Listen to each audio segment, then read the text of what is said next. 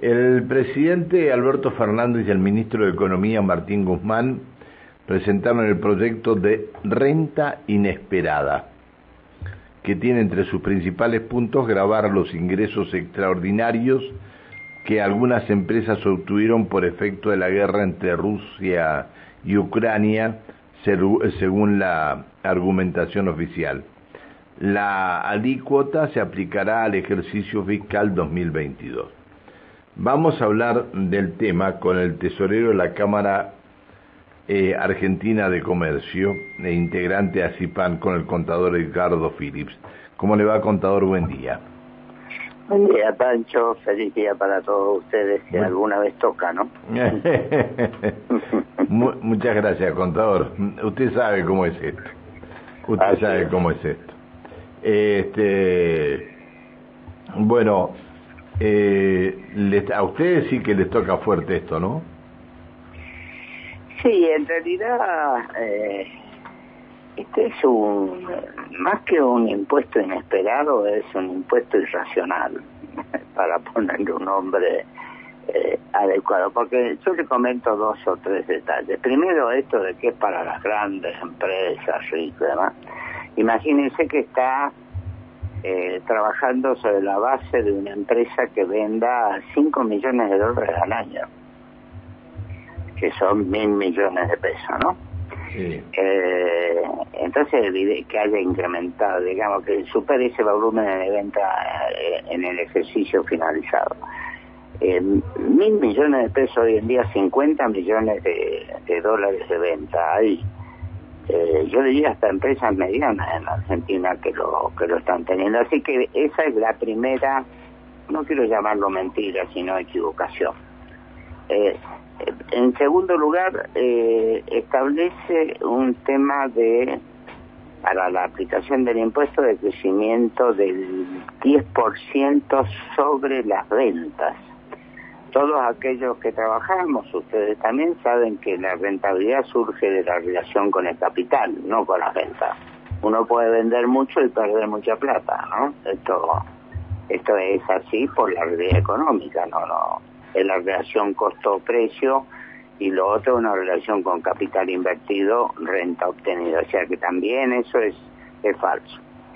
Y finalmente están estableciendo una sobretasa Recordemos que las sociedades están grabadas con un 35%, con algunos detalles técnicos no vale la pena eh, desarrollar por respeto al, al, al eh, lo que están estableciendo es una sobretasa del 15%, está en el 35%, o sea que se iría en el 50% de, de imposición, eh, digamos, que está estableciendo sobre eh, la, la lo que vendría a ser la ganancia esta extraordinaria. Que la primera pregunta es qué es una ganancia extraordinaria, ¿no? Sale con los datos anteriores sabemos que la definición no es la no, es, no es ganancia extraordinaria, es renta inesperada, ¿eh? Sí, sí, digamos, lo que pasa es que esto es renta inesperada. Si yo le pido a usted, Pancho, que defina una renta inesperada, yo creo que vamos a tener problemas todos, que es inesperado. Eh, digamos, tenemos, tenemos pérdidas inesperadas. Eh, ¿Qué sucedió con las empresas en el periodo de la pandemia? Eh, eh, ojo, que los aportes que fueron fueron para pagar salarios, ¿no?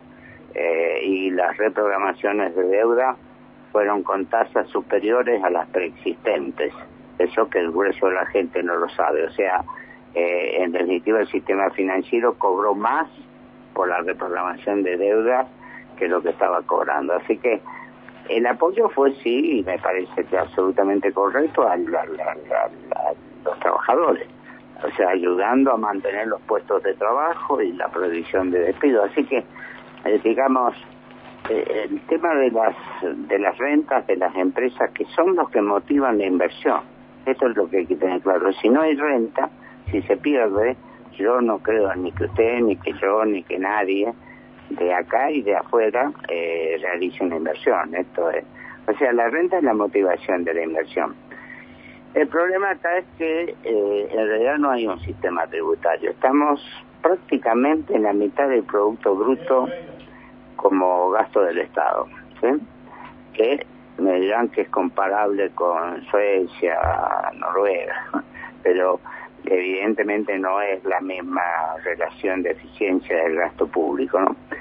Yo creo que esto es una política errónea, un sistema de caja, o sea, lo único que le interesa es recaudar, recaudar. Y acá lo que tenemos que hacer, por ejemplo, si usted baja los impuestos a la gente que está formalizada, que cada vez hay menos, ¿no? Eh, y de esa manera incorpora a gente que eh, no está contador. Contador, eh, ¿puede, ¿puede repetir la frase esa? Si usted eh, cuenta a la gente que está formalizada, ¿cada vez hay menos? Exactamente, sí. Sí, porque las empresas, frente al problema de las cargas tributarias y a la competencia que está produciendo la, la, eh, todos lo- los monotributistas, autónomos, empresas que estaban informalizadas, o sea, que estaban trabajando en negro, para hablar y para que la gente entrega, en, entienda, evidentemente se va produciendo un desplazamiento cada vez mayor de eh, la las empresas y trabajadores formalizados a la informalidad, con todo el tremendo perjuicio que eso causa a todo el mundo. Si uno baja la imposición a las formalizadas, que está en valores, como repetí antes, altísimos, y eh, traslada eh, eh, ese beneficio a posibilitar, digamos, la incorporación de las empresas que no están formalizadas, va a tener el mismo ingreso público y va a poder, digamos, generar mejores condiciones de competencia, de trabajo, de la dignidad del trabajo, la cobertura de la gente.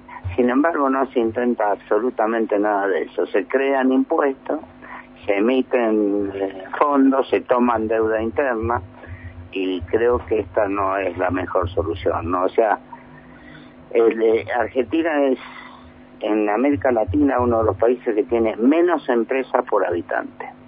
Eh, y la empresa es el generador de empleo porque el Estado en sí, si no tiene ingresos eh, provenientes del sector privado, es difícil que se mantenga dentro del esquema constitucional argentino. Y cada vez hay menos empresas en realidad. Entonces, eh, creo que hay que cambiar un poco la óptica y tener políticas eh, que se han aplicado en otros lugares del mundo, no, esto no es ningún invento y no este, este, esta especie de, de, de, de- de pesa colocada sobre los hombros de, de cualquier empresa. Eh, le hablo de las empresas chicas, yo le podría contar anécdotas de, de trámites de impuestos en Buenos Aires, que bueno, no, no hay tiempo, ¿no? Pero que realmente eh, nos indica que lo único que interesa es la caja, así que es el impuesto al valor agregado, el impuesto a los ingresos brutos. ¿A quién afecta más? A la gente más humilde. Esto es bárbaro, eh. evidente, entonces es un sistema que, que realmente, eh, no de ahora, eh, yo diría que desde hace mucho tiempo, ¿Usted cree Que no, que la gente va a cumplir, eh, contador, usted cree que la gente va a cumplir con esto de la renta inesperada? No, yo creo que no se va a aprobar. Por lo menos por, por lo que hemos analizado en la Cámara Nacional y las reuniones que hemos tenido con diputados, economistas y demás, difícilmente pase la Cámara de Diputados. Eh, po- porque la presión fiscal, que hay que tener en cuenta, cuando usted habla de que el 40% de la renta eh, va al Estado, o sea que es presión fiscal, eh, ¿sobre quién cae? Sobre los que están formalizados, no cae sobre los informalizados. O sea que ese 40 en realidad es mucho más, Está, es mucho más, porque cae sobre la mitad, mucho menos de la mitad de la gente. Entonces así tenemos poco horizonte, cada vez la gente o se va o, o cierra la empresa o se informaliza. Esto es lo que nos está ocurriendo, lo que vemos todos los días, así que creo que esto es una oportunidad para hacer un análisis serio y comenzar una reforma tributaria seria que sea progresiva, realmente tenga un sentido de justicia social. Esto no lo tiene. Esto no lo tiene. Le agradezco que nos haya atendido. No, le agradezco, Pancho, por haberme invitado. Y en serio, ahora que termine muy bien el día. ¿eh? Muchas, muchas gracias, hasta siempre. Buen día. El, el, tesorero de la Cámara Argentina de Comercio, integrante de ACIPAN, el contador Edgardo Phillips.